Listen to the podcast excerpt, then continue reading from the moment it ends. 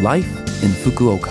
후쿠오카시 생활 정보 Life in Fukuoka는 후쿠오카시 협찬으로 보내드립니다. 여러분 안녕하세요. 상쾌한 수요일 아침 DJ 김지숙이 인사드립니다. Life in Fukuoka는 후쿠오카시에서 쾌적하고 즐겁게 지내실 수 있도록 여러분께 다양한 생활 정보와 여행 정보를 한국어로 소개해 드립니다. 오늘도 짧은 시간이지만 저와 함께 즐거운 시간 보내시기 바랍니다. 후쿠오카시 생활 정보.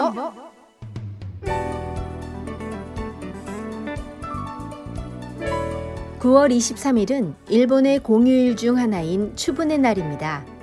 조상들에게 감사한 마음으로 공양하는 날로 지정되어 있는데요. 낮과 밤의 길이가 같아지는 날이라고도 합니다.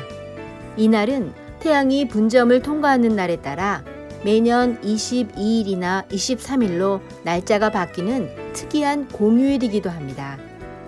그리고 9월 29일은 중추 명월로 1년 중 가장 달이 아름답게 보이는 날로 우리나라의 추석에 해당합니다. 여름에서 가을로 계절이 바뀌는 일본의 9월. 더위도 한풀 꺾여서 선선해지고 지내기 좋은 시기입니다. 공기도 맑아 밤하늘의 달과 별도 선명하게 보이죠? 게다가 가을은 결실의 계절, 식욕의 계절이라고도 할 정도로 맛있는 가을철 미각을 즐길 수 있습니다.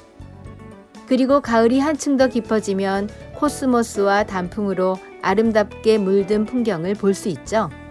여러분도 일본의 가을을 마음껏 즐겨보시기 바랍니다. 후쿠오카시 생활 정보 9월 24일부터 9월 30일까지는 결핵 예방 주간입니다. 결핵은 결핵균에 의해 주로 폐에 염증이 생기는 질병이며 사람 간에 전염되는 감염증입니다. 2022년에는 후쿠오카시에서 새로이 143명이 결핵 환자로 진단받았습니다. 결핵의 증상으로는 기침, 가래, 발열, 혈담, 흉통, 권태감, 식은땀, 체중 감소 등이 있습니다. 초기 증상은 감기와 유사합니다. 기침이 2주 이상 계속된다. 가래가 나온다. 몸이 나른하다. 갑자기 체중이 줄었다 등 신경 쓰이는 증상이 나타날 경우에는 조속히 의료기관에서 진찰받으세요. 조기 발견, 조기 치료는 증상이 심해지는 것을 예방할 뿐만 아니라 소중한 가족과 친구, 직장 동료들에게 감염되는 것을 방지하는 데 있어서도 중요합니다.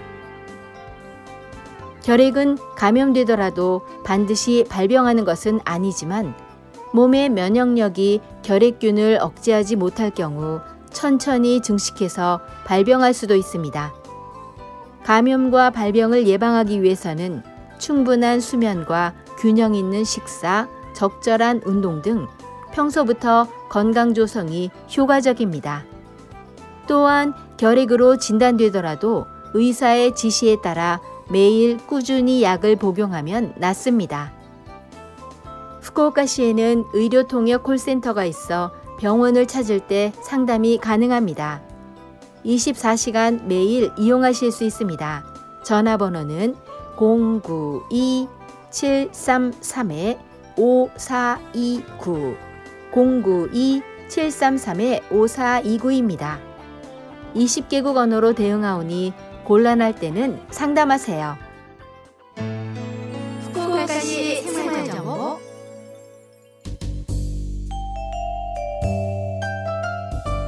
이번 주 Life in Fukuoka 한국어 어떠셨어요? Life in Fukuoka는 팟캐스트로 언제든지 들으실 수 있습니다.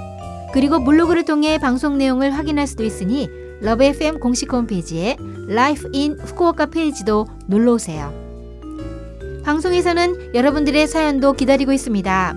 프로그램이나 DJ 김지숙에게 메시지를 적어서 이메일 761골뱅이 lovefm.co.jp 761 골뱅이 lovefm.co.jp로 보내주세요.